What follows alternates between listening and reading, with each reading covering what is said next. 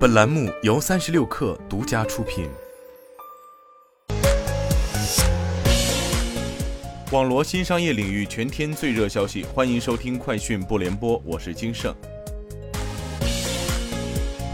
近日，北京市八部门联合印发关于助企纾困、促进消费加快恢复的具体措施。在今天上午的新闻发布会上，北京市发改委副主任戴颖介绍，具体措施提出坚持供需两侧发力，更好满足市民多样化需求。针对疫情期间受影响较大的汽车、家庭装修、餐饮外卖、文旅休闲等消费，将发放补贴、消费券、搭建平台等措施。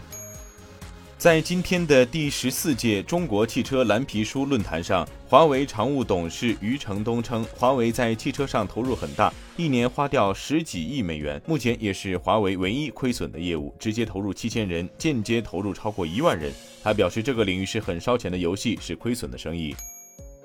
国家体育总局社体中心发布通知，拟于二零二二年下半年举办首届中国飞盘联赛，赛事名称为二零二二至二零二三年中国飞盘联赛，时间拟于二零二二年八月至二零二三年二月在全国多地举行。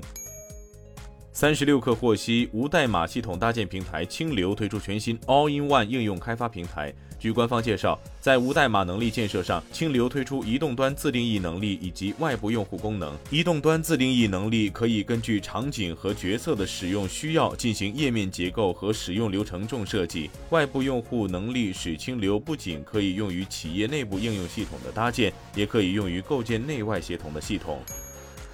巴西首都巴西利亚六号正式开通第五代移动通信技术 5G 网络，成为巴西首个拥有 5G 网络服务的城市。巴西国家电信局批准电信运营商克拉罗公司、意大利移动电信集团合股公司和 vivo 公司在巴西利亚提供 5G 服务。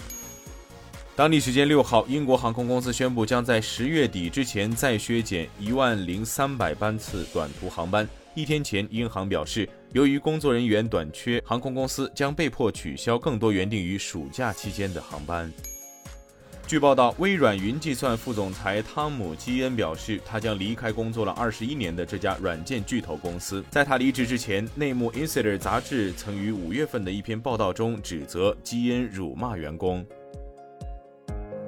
以上就是今天的全部内容，我们明天再见。